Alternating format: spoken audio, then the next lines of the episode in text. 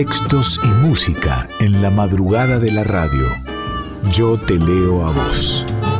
Con Carla Ruiz por Folclórica 987.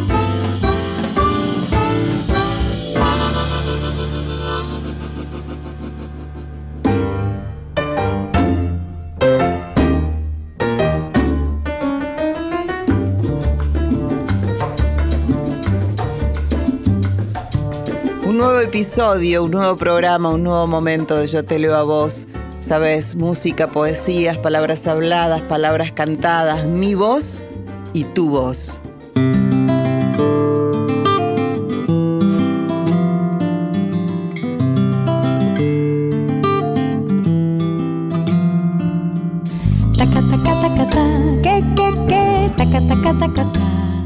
Y aquí estamos en Yo te elevo a vos y quiero empezar con tango, algo de tango, mucho tango, nos gusta el tango. Y, y me quedaron en el tintero algunos capítulos y, van a seguir quedando, pero tal vez en otro Yo te elevo a vos, no sé, volveremos a este libro de Paulina Espinoso. Desde el recuerdo los vuelvo a ver, semblanzas tangueras. Y mm, vamos a recorrer tres mujeres.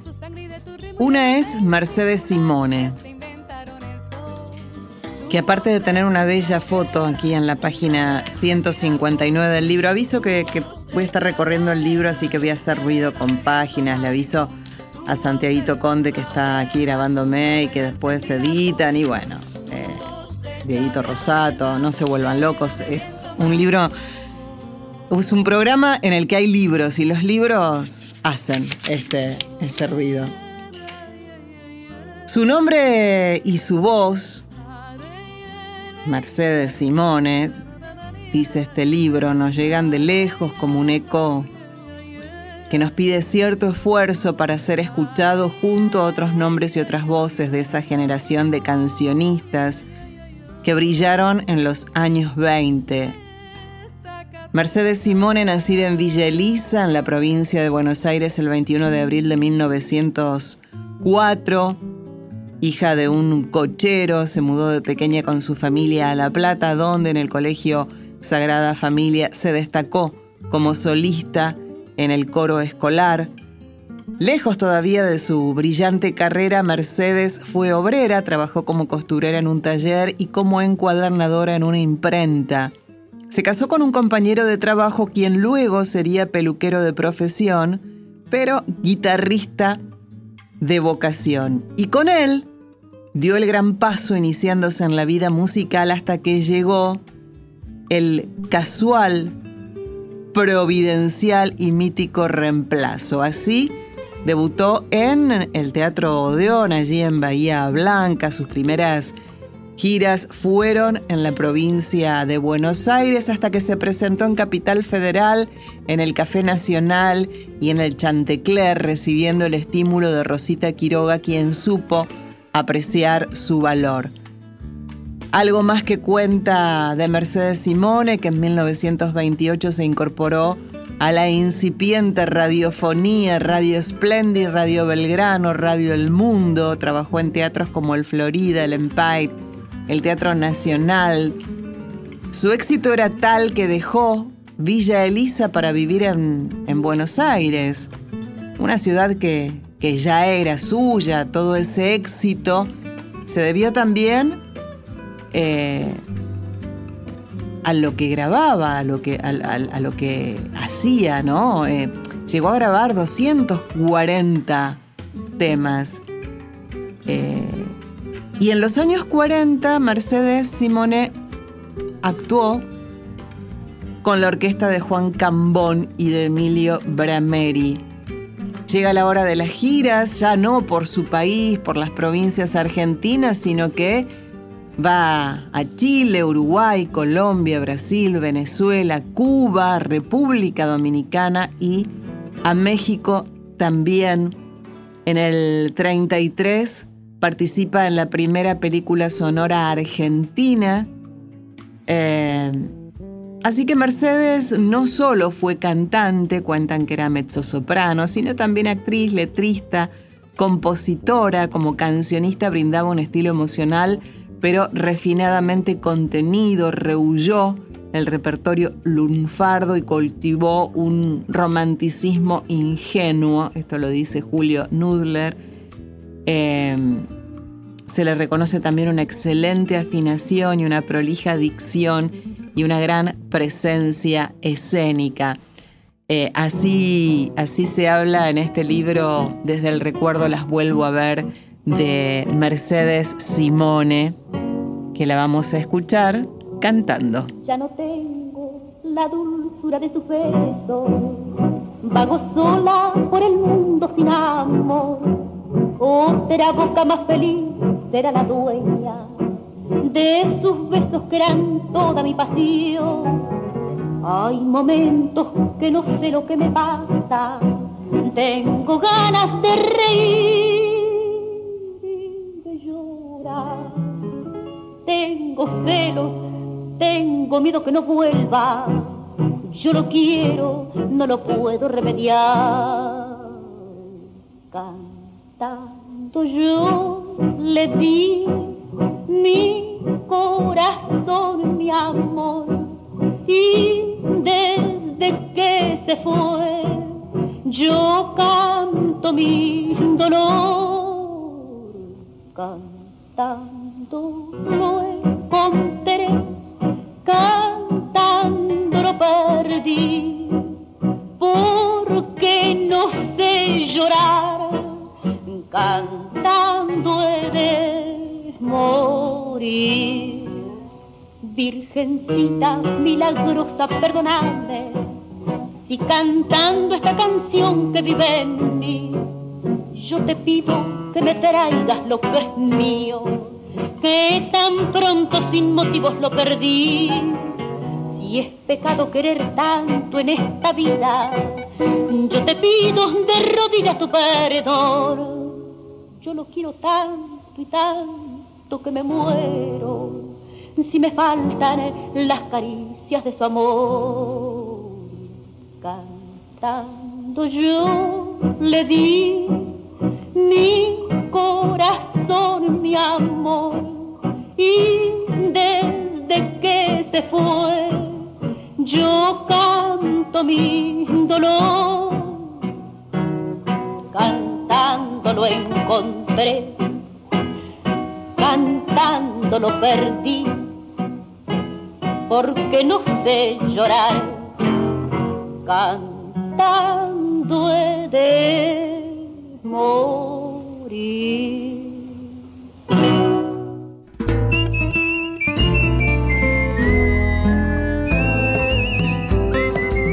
Y te dije que íbamos a ir con mujeres del tango, en este caso, una típica foto de Sabina Olmos, y dice que nació un 4 de febrero de 1913 en el barrio de Balvanera em, y que a los 21 años llegó a Radio Buenos Aires de la mano de Amanda Ledesma para cantar folclore y tango. Y en 1938 encontró su lugar destacado en la cultura nacional y fue el cine como actriz.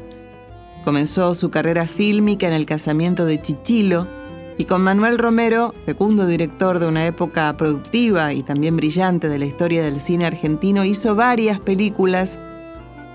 Em, en una de las que participa se inicia Hugo del Carril como, como actor, en otra comparte elenco con, con Charlo. Eh, ¿Qué más este, decirte de, de Sabina Olmos? Participó también de una película muy exitosa como Así es la vida, dirigida por Francisco Mujica.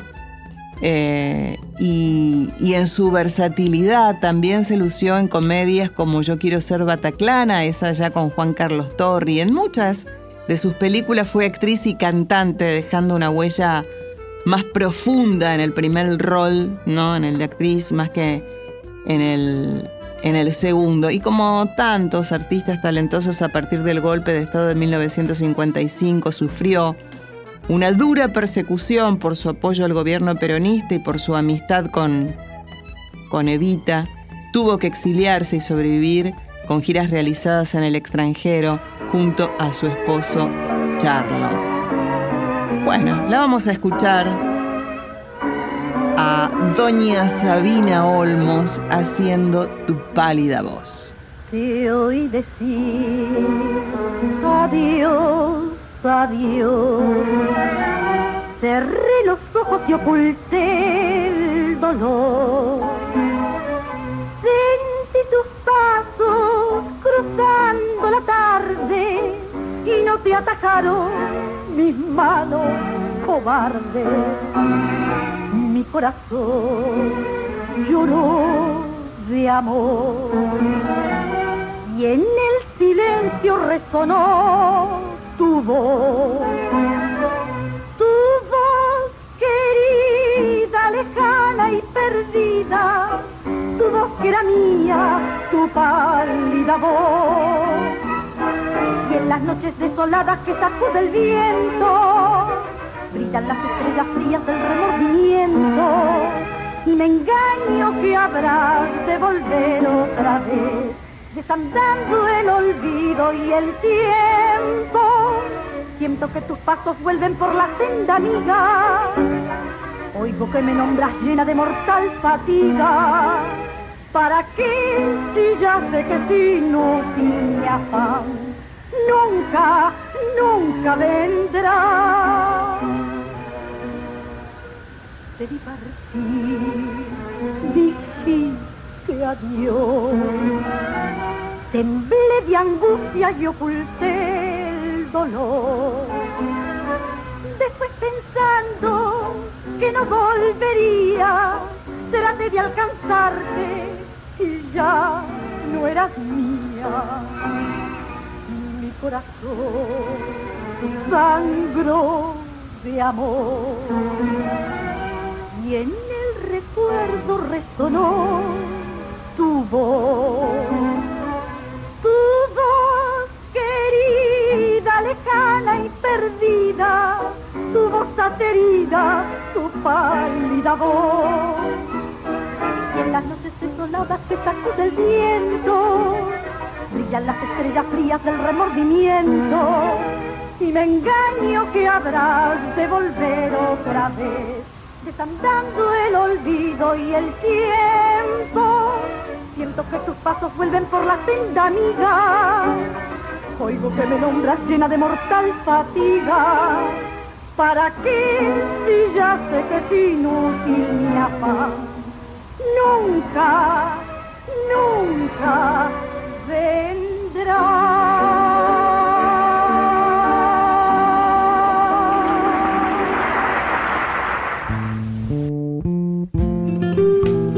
Yo te leo a vos, con Carla Ruiz. Si hablamos de mujeres del tango, en realidad mujeres de la canción, de mujeres íconos, de mujeres que dieron vuelta a todo, de mujeres importantes en la historia argentina, no solo en la historia musical, hablamos de Ladia Blasquez, quien en la página 15 de este, de este libro que, que, lo leo y mucho, de Paulina Espinoso, Semblanzas Tangueras, desde el recuerdo los vuelvo a ver. Eh, claro, titula este capítulo con Canciones, baladas o tangos. La obra de Eladia Blasquez llega al tango en un mal momento para el tango, según dicen, porque eran los años 60 y por diversas razones la siempre mencionada competencia de la música extranjera, pero también cierta sequía creativa, algo de inclinación al mal gusto, relaciones poco cordiales con las mujeres y los jóvenes. Eh, el tango había perdido la masividad y fuerza creativa que supo tener y estaba en crisis. Así comienza este capítulo dedicado a Eladia Blasquez, que había nacido en Herley el 24 de febrero de 1931, compositora, poeta, letrista, cantante, tocaba la guitarra, tocaba el piano. Publicó dos libros, Mi ciudad y, mi gente, Mi ciudad y mi gente y el otro libro que publicó se llama Buenos Aires cotidiana. Sus temas se escucharon e interpretaron con mucha intensidad y ella misma se ganó el reconocimiento del afecto de la gente. Eh, algunos lauros lo, certifican. En 1988 fue nombrada hija directa de la ciudad de Avellaneda en 1992 ciudadana ilustre de la ciudad de Buenos Aires. También obtuvo el premio Conex de Platino en 1995 y en el año 2005 eh, se le otorgó también un Conex como mejor autor-compositor de tango de la década. Cultivó géneros variados, la canción española, la melódica y sudamericana, el folclore, el tango, la balada. Al repasar algunos de sus temas, cobramos conciencia de cuán populares fueron en su momento y cuánto perduran hasta hoy constituyéndose en clásicos. El corazón mirando al sur, Mi ciudad y mi gente, a un semejante honrar la vida, sueño de barrilete, bien nosotros, si te viera Garay, somos como somos, sin piel, café tortoni, conversemos, puf. Eh, un montón. Agreguemos que la letra de Dios Nonino es, es suya. Bueno, mejor que seguir leyéndote acerca de Eladia Blasquez es escucharla. Siempre se vuelve a Buenos Aires. Esta ciudad está embrujada sin saber por el hechizo cautivante de volver. No sé si para bien no sé si para mal, volver tiene la magia de un ritual. Yo soy de aquí, de otro lugar no puedo ser. Me reconozco en la costumbre de volver a reencontrarme en mí, a valorar después las cosas que perdí, la vida que se fue Llegué y casi estoy a punto de partir, sintiendo que me voy y no me quiero ir.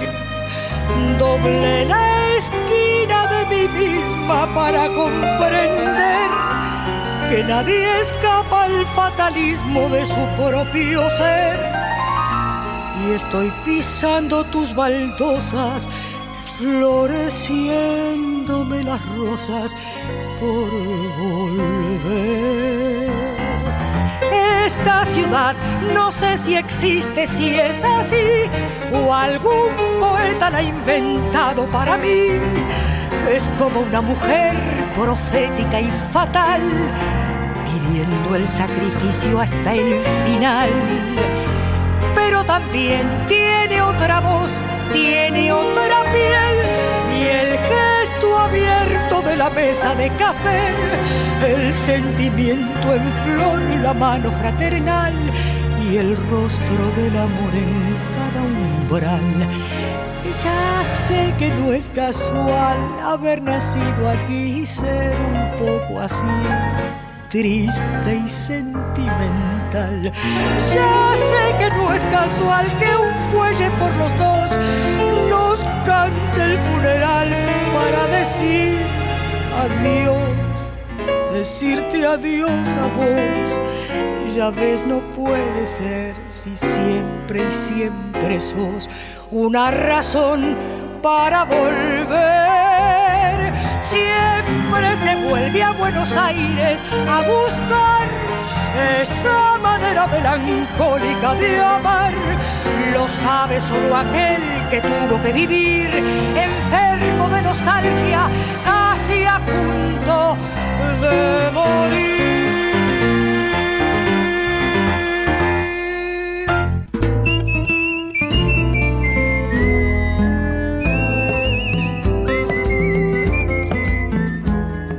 Yo te leo a vos, con Carla Ruiz, por Folclórica 987.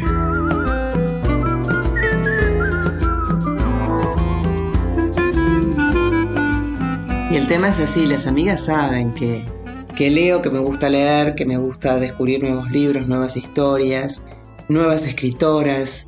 Celeste del Bianco maravillosa profesional, periodista, compañera de trabajo y amiga, me dice, mira, te presto este libro que me gustó mucho, seguro te va a gustar, y me lo da.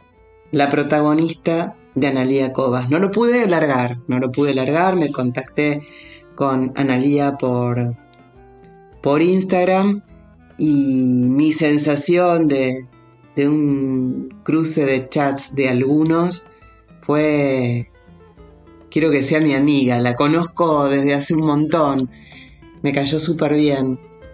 Y bueno, y cruzamos ahí unos chats y le propuse ser parte de Yo te lo a vos, por supuesto. Así que si te parece, primero la vamos a escuchar a Analía, Analía Cobas.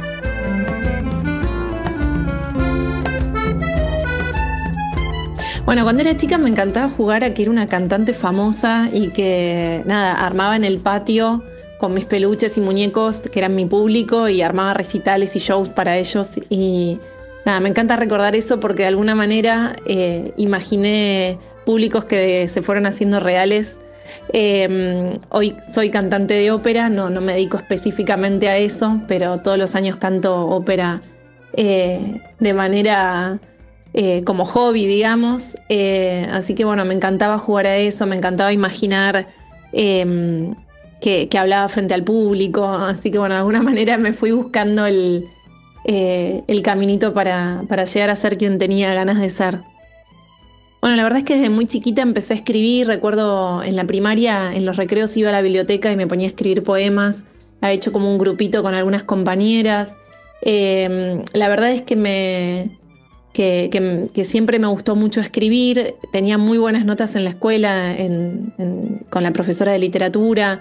Y, eso fue como, creciendo y en algún momento de mi vida lo dejé más al costado bueno, por otros proyectos, em, pero hace cuatro años eh, empecé a sentir ese impulso de necesitar escribir como como una manera de poner en palabras todo aquello que no me animaba a decir en voz alta. Y bueno, ya sabemos que la palabra escrita es, un, es como un contrato, es un compromiso.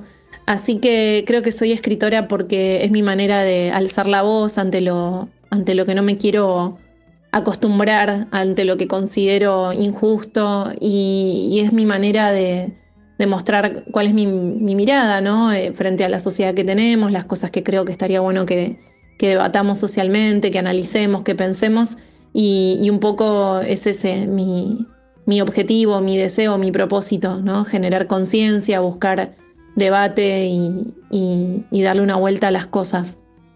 Bueno, en mi tiempo libre me encanta andar en bicicleta con mi hijo, lo disfruto un montón, también me gusta mucho ir a nadar, soy, soy buzo, así que para mí todo eso está bueno, todo lo que es contacto con la naturaleza eh, me gusta mucho y, y bueno, es, eh, es un poco mi conexión, mi cable a tierra y también, bueno, me gusta mucho la jardinería, así que tenemos acá en la terraza eh, un lindo jardincito.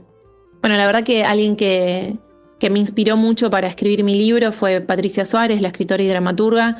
Yo tomé tímidamente un curso con ella y me, dijo que, que, ella consideraba que tenía, tenía mucho futuro con esto de la escritura, así que de alguna manera eh, fue la que me ayudó a, tener un poco de confianza en mí misma que podía lograrlo y ahí empezó a nacer eh, mi libro La protagonista, que, bueno, hoy ella está en librerías con Editorial Sudestada. Bueno, La protagonista es mi primer libro, editado por Editorial Sudestada.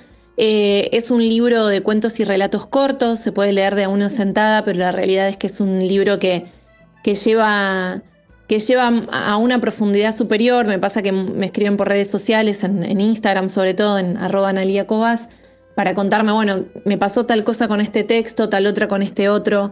Em, de alguna manera es como si fuera una zafata que los voy llevando por distintos universos, porque cada relato, cada cuento tiene, un punto de vista, tiene un determinado público, una determinada eh, perspectiva y, aborda determinadas temáticas, ¿no? O sea, desde, la gordofobia hasta eh, la conciencia ambiental, la violencia y maltrato infantil, la violencia de género. Em, me interesa mucho hablar de, qué entendemos por belleza, qué, vínculo tenemos con, las otras personas hoy, cómo nos vinculamos desde desde que aparecieron las app de citas. Eh, hablo de todo eso y mucho más en La protagonista. La protagonista nace en un momento, creo yo, bisagra en mi vida, donde eh, la vida me puso a prueba con unos momentos súper difíciles, fatales, en algún punto y de alguna manera encontré en la escritura em, como esa pequeña tablita de madera a la que te aferras para no hundirte en el medio de la tormenta en el mar, ¿no? Y la realidad es que para mí fue maravilloso encontrar ese apoyo en, las letras y, por un rato salirme de los problemas y poder ingresar a otro universo. Eh, y hoy me, emociona y, me moviliza, me conmueve saber que estoy ayudando a otras personas que están en esa situación, eh, generando preguntas o, cuestionamientos en esas personas que están leyendo mis textos eh, o simplemente que sepan que no están solos o solas, ¿no? Que, también hay otra persona que le pudo pasar lo mismo y me parece que todo eso hace que, que se arme como una red alrededor de este libro. Ahí la escuchabas a Analía Cobas, autora de La protagonista. Analía que nació en Buenos Aires en 1984. Analía Cobas que es licenciada en Ciencias de la Comunicación con orientación en opinión pública y publicidad, que egresó de la UBA, donde actualmente es docente de, su propia cátedra. Y este es su primer libro de cuentos y relatos que, como te decía, se llama La protagonista y que es ganador de Mecenazgo 2022. El primer relato se llama Mi perra. Mi dulce y fiel perra. La encontré herida y asustada sucia, hambrienta y desesperada. Quise quererla, pero a la vez rechazarla, no involucrarme en su penosa vida de desarraigo. Estaba aturdida. Terminé dándole la mano sabiendo que me arrepentiría más tarde. La llevé a mi casa. Estaba desnutrida, así que la alimenté y le di esperanzas de que iba a sanar. Le regalaba alguna que otra caricia que con entusiasmo me agradecía a pesar de sentirse mal. No quise ponerle nombre porque pensé que la neumonía la mataría en una semana. No quería encariñarme con ella, solo le decía perra y punto. ¿Respiraba? Casi no hacía ruido, como si toda su energía vital estuviera enfocada a recuperarse.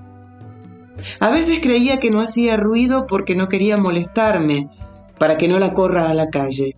Su mirada era profunda y cristalina, pero llena de terror. Evidentemente la habían golpeado mucho.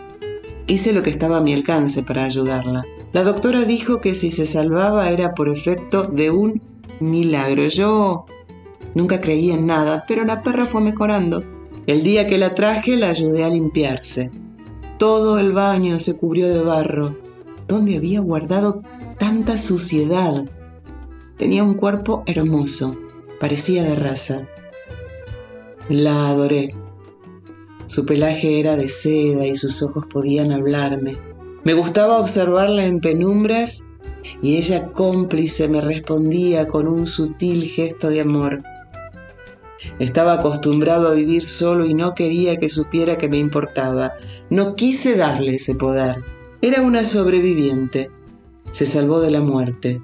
Se sentía en deuda conmigo y se deshacía en acciones para hacerme sentir especial. Siempre me acompañaba en silencio. Emprendiera lo que emprendiera, ella estaba ahí para mí. Tenía un amor intenso, al punto de incomodarme, aunque tenía en claro quién era el amo y cuándo debía alejarse. Ella me pedía caricias y yo, cuando estaba de buen humor, se las daba, pero solo cuando quería. Si no, la despachaba con algún gesto que la ahuyentara de mí. Ella se ocupaba de cuidar la casa en mi ausencia y aunque la maltratara a diario, siempre me recibía con alegría. Realmente, llegué a pensar que era estúpida por ser tan sumisa. Para ser honesto, eso me enfurecía. Cuando estaba enojado alguna vez supe desquitarme con ella. Me llegó a doler la mano de pegarle y lo peor es que no se iba. Yo esperaba que corra a su refugio, pero se quedaba en silencio, recibiendo mis golpes. Eso me irritaba más y entonces le pegaba más duro. ¿Por qué no corría? ¿Por qué no se alejaba de mí? Yo en verdad no era buena compañía. No lograba entender por qué seguía conmigo. Un día pensé que se quedaba por conveniencia y comodidad.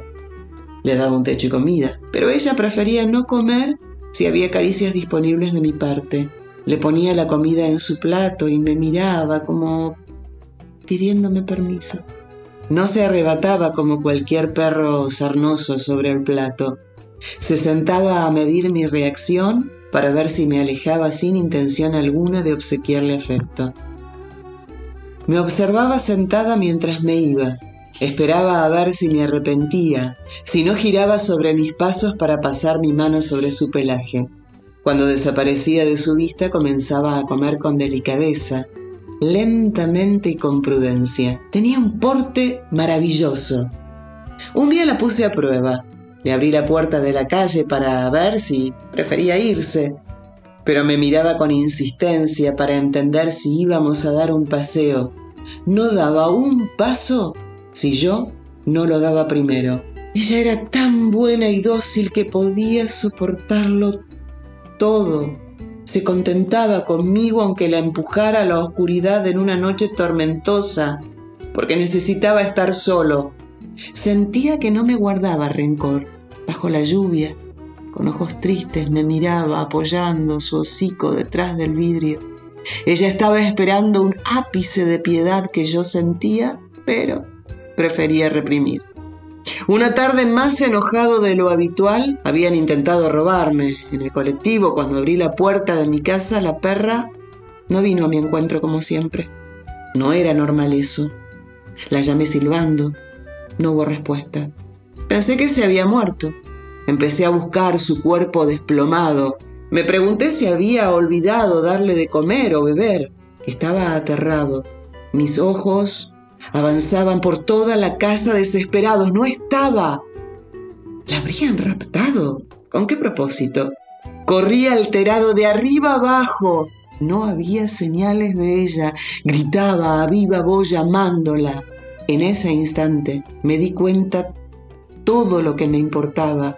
Se me quebró la voz. Empecé a llamarla cada vez con más desesperación. Casi no podía ver. Corría enloquecido de un lado al otro. Mi mirada se posó en un diminuto papel que yacía frío sobre la mesada de la cocina. Había algo escrito en él.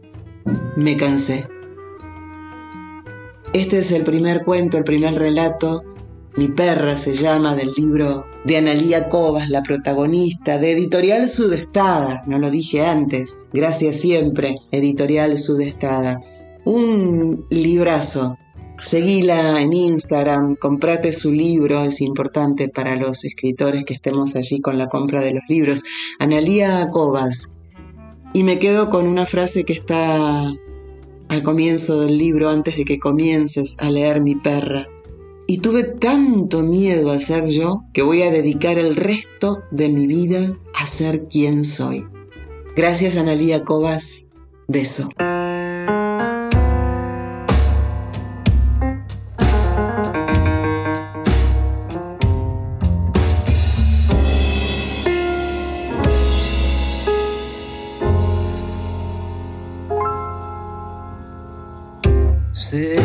Salido el alma a la calle y un sollozo a la vereda.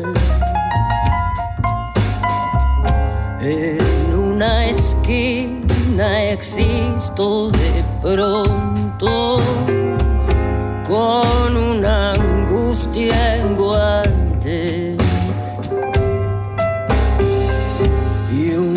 desamparo de tu olvido tiene ojos de vidrio, manos postizas.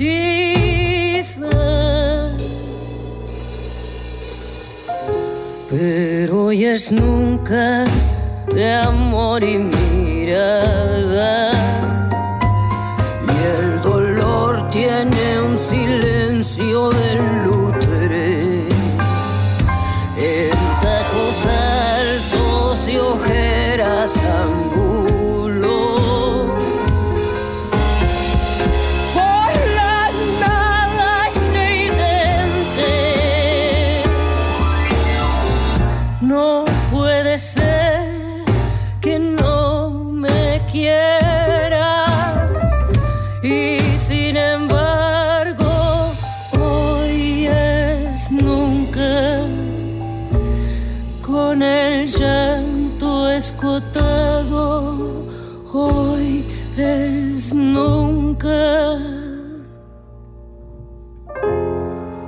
Echada de tu sangre hoy me asiste. Mi propio corazón, mi propio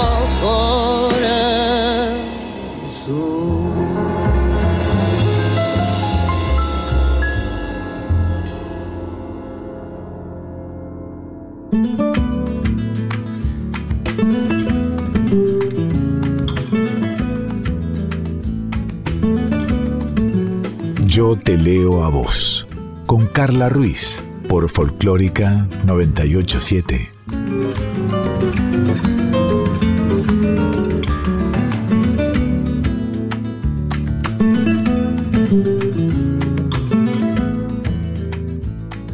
Y en Yo te leo a vos una vez más vamos a volver a otro libro, que seguramente en el transcurso de los programas tal vez volvamos, ¿eh? como pasaba con el libro de tango.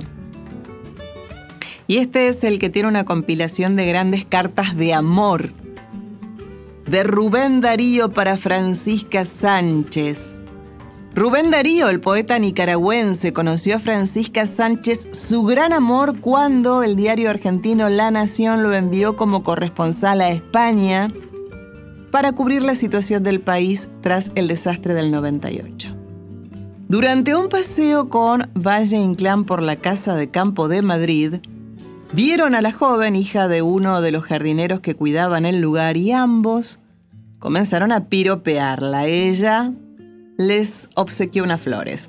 Así comenzó una larga historia de amor que duró hasta la muerte del poeta y que escandalizó a la sociedad de la época porque Rubén Darío ya estaba casado y nunca consiguió el divorcio de su segunda mujer, había enviudado de la primera. Cuando Francisca tuvo tres hijos, aunque solo uno sobrevivió, ella se casó cuando él murió, pero siempre conservó las cartas que él le envió. Sus misivas reflejan el gran amor que el poeta sentía y sus apodos cariñosos eh, así como sus apuros económicos o cómo enseñó a leer y escribir a su amada. Y esta es la carta de Rubén Darío para Francisca Sánchez. París, 14 de julio de 1900. Mi muy querida coneja, hace aquí un calor insoportable y no dan ganas ni de coger una pluma. Te escribo aunque sean cuatro letras para que veas que no pasa día sin que me acuerde de ti. Me gustó mucho tu cartita anterior y sobre todo lo que me dices de que te dedicarás a aprender a leer y escribir con corrección. No dejes de hacerlo. He recibido buenas noticias del presidente y es probable que dentro de pocos meses me nombren cónsul aquí. En ese caso, te avisaré si eso sucede, para que te vengas. Entre tanto, paciencia y que pase el tiempo.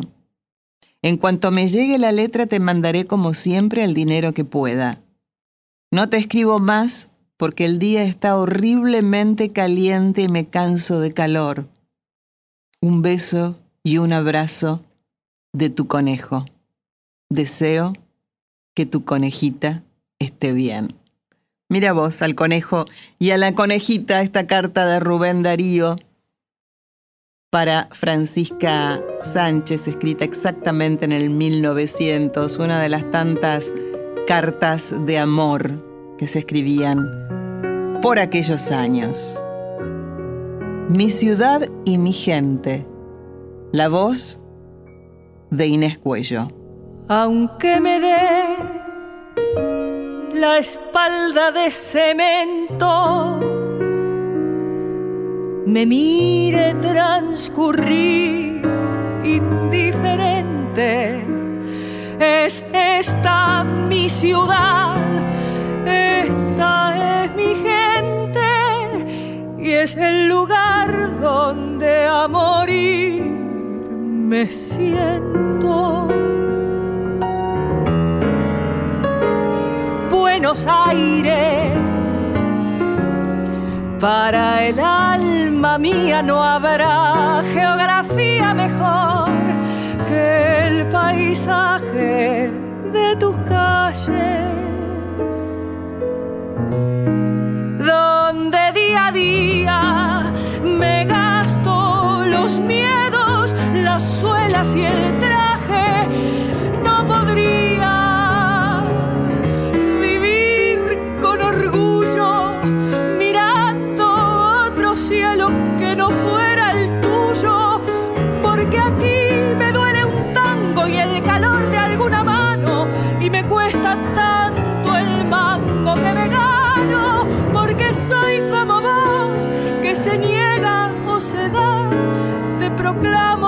Buenos Aires, mi ciudad.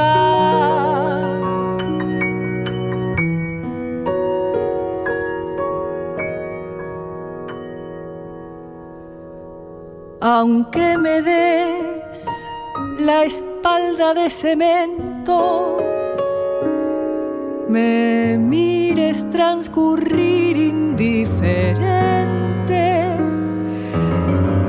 Quiero Buenos Aires y a tu gente, y entre tu gente sin querer te encuentro. Me encuentro porque soy como vos que se niega o se da.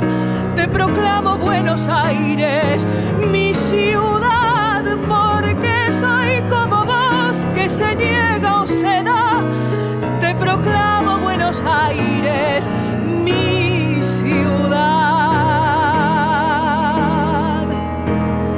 Yo te leo a vos, creo que ya te había contado, ¿no? Este concepto de panzada, de panzada. ¿Viste cuando te comes algo muy rico y comes mucho, te diste una panzada de, bueno, panzada de algo que te guste, de alguna música, músico, cantora, cantor que te guste? Y a mí se me ocurrió darnos una panzada, una buena panzada de Liliana Herrero. Va a comenzar haciendo de Ramón Ayala Antiguo Barracón. por la frontera de Oriente. Anda el silbido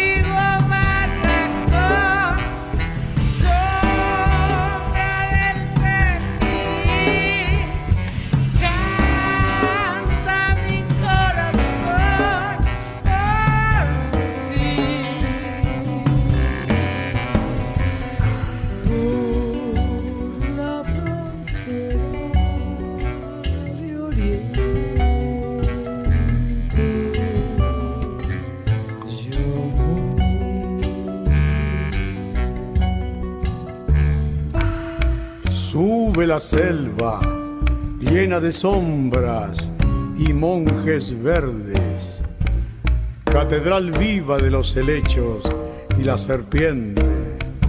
Adentro del río, adentro, los ojos del jangadero, preso en su tumba de agua, allá por el Uruguay, sueñan con llevar la luna para su rancho alumbrar y alimentar sus gurises con rebanadas de pan, adentro del río adentro, allá, allá por el Uruguay.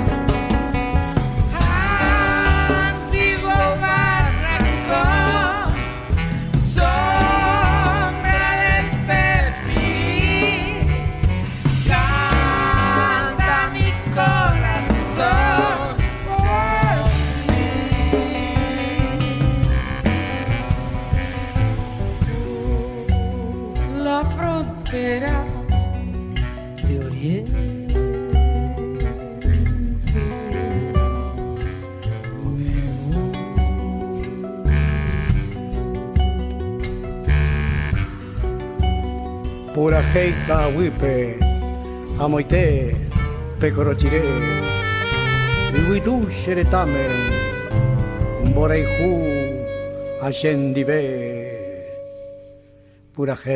Y en el medio de esta panzada con Liliana Herrero de Antiguo Barracón, pasamos a Casamiento de Negros, este tema de Violeta Parra. Se ha formado un casamiento, todo cubierto de negro, negros novios y padrinos, negros cuñados y suegros, y el cura que los casó era de los mismos negros. Cuando empezaron la fiesta, pusieron un mantel negro Luego llegaron al postre, se sirvieron higos secos y se fueron a acostar debajo de un cielo negro. Y allí están las dos cabezas de la negra con el negro. Amanecieron con frío, tuvieron que prender fuego. Carbón trajo la negrita, carbón que también es negro. Algo le duele a la negra. Vino el médico del pueblo, recetó en plastos de barro, pero del barro más negro que le dieran a la negra, zumo de maqui de cerro.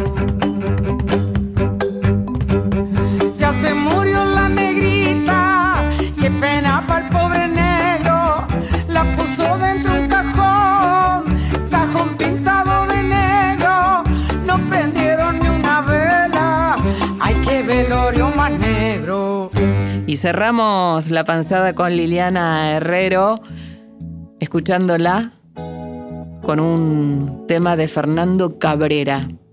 El tiempo está después. Yo te leo a vos. La calle Yupes raya al medio, encuentra Belvedere. El tren saluda desde abajo con silbos de tristeza. Aquellas filas infinitas saliendo de central. El empedrado está tapado, pero allí está la primavera en aquel barrio.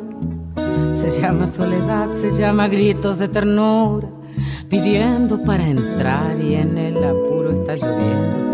Ya no se apretarán mis lágrimas en tus bolsillos. Cambiaste de sacón, un día nos encontraremos. En otro carnaval tendremos suerte si aprendemos que no hay ningún rincón, que no hay ningún atracadero que pueda disolver en su escondite lo que fuimos. El tiempo está después.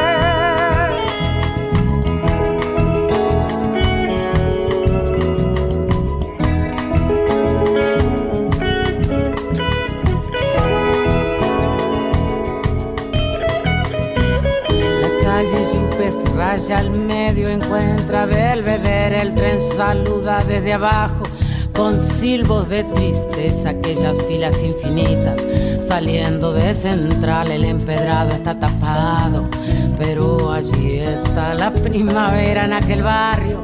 Se llama soledad, se llama gritos de ternura, pidiendo para entrar y en el apuro está lloviendo.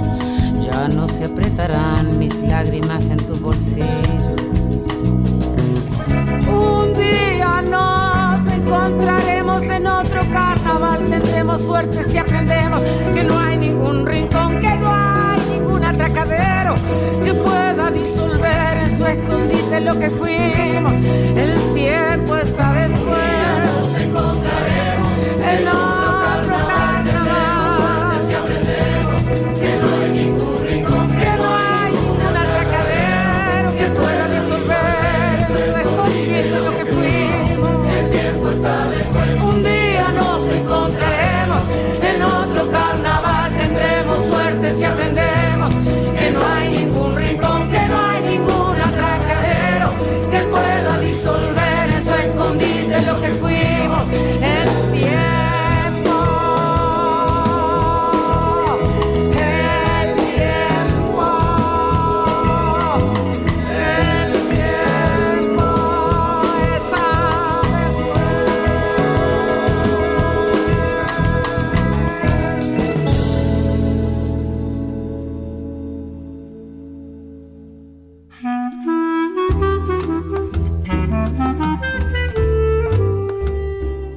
¿Pasó rápido este yo te leo a vos? Sí, pasó rápido, pasó rápido.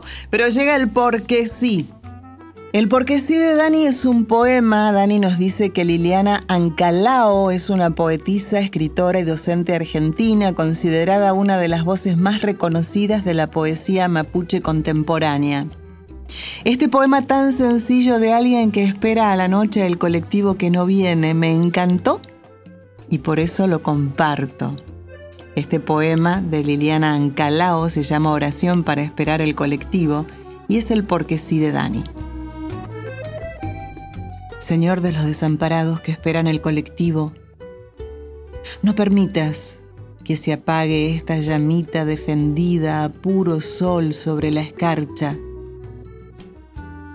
Que el colectivo venga pronto, pues la espera amontona cenizas en la frente y tengo que apalearlas y hacer señas y asomar los ojos a la ruta aunque las venas duden tironeando.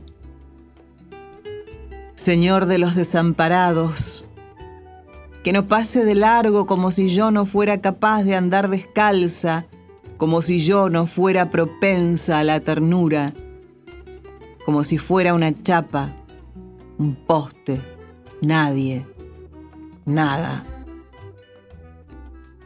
Y que no venga lleno, Señor, porque se salen con la suya entonces patas y empujones en un boleto me suicidan la sonrisa y me resigno animal al matadero. Que no demore, Señor, hoy hace frío y no llegan los sueños hasta el alma en el filo de este riesgo.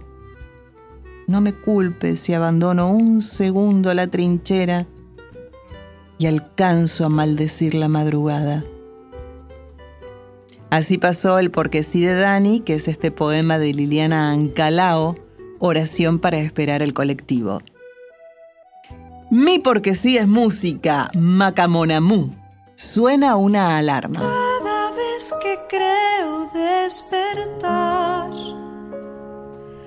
siento que detengo el caminar y suena una alarma en voz suena una alarma en mí, mí, mí.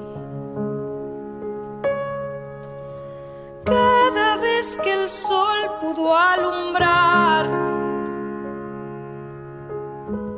no pidió perdón ni tu apreciar. Y suena una alarma en voz, y suena una alarma en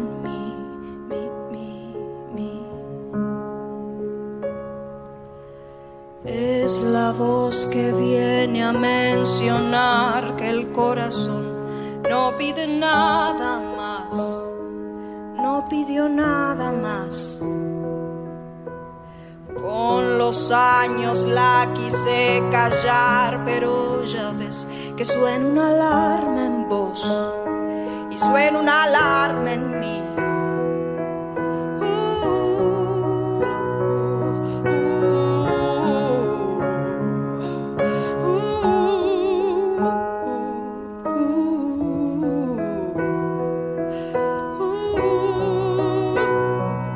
que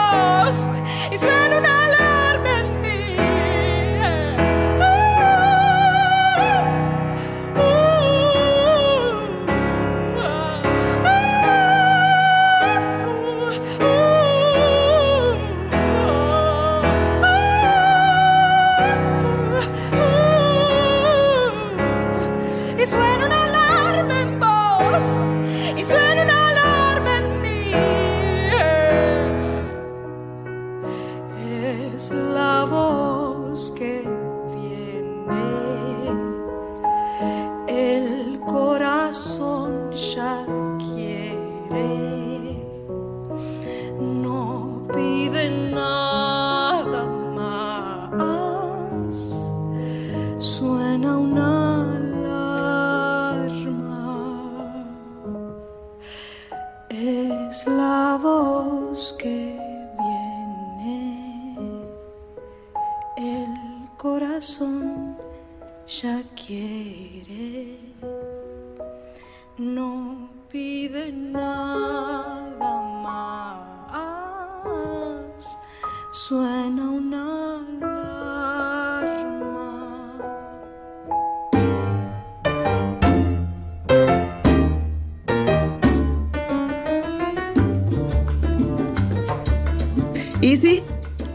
Llegó a su fin, al menos por hoy, este yo te leo a vos en el que hubo un montón y un montón de todo. Daniela Paola Rodríguez, Cintia Carballo, Dieguito Rosato, Santi Conde y yo que soy Carla Ruiz.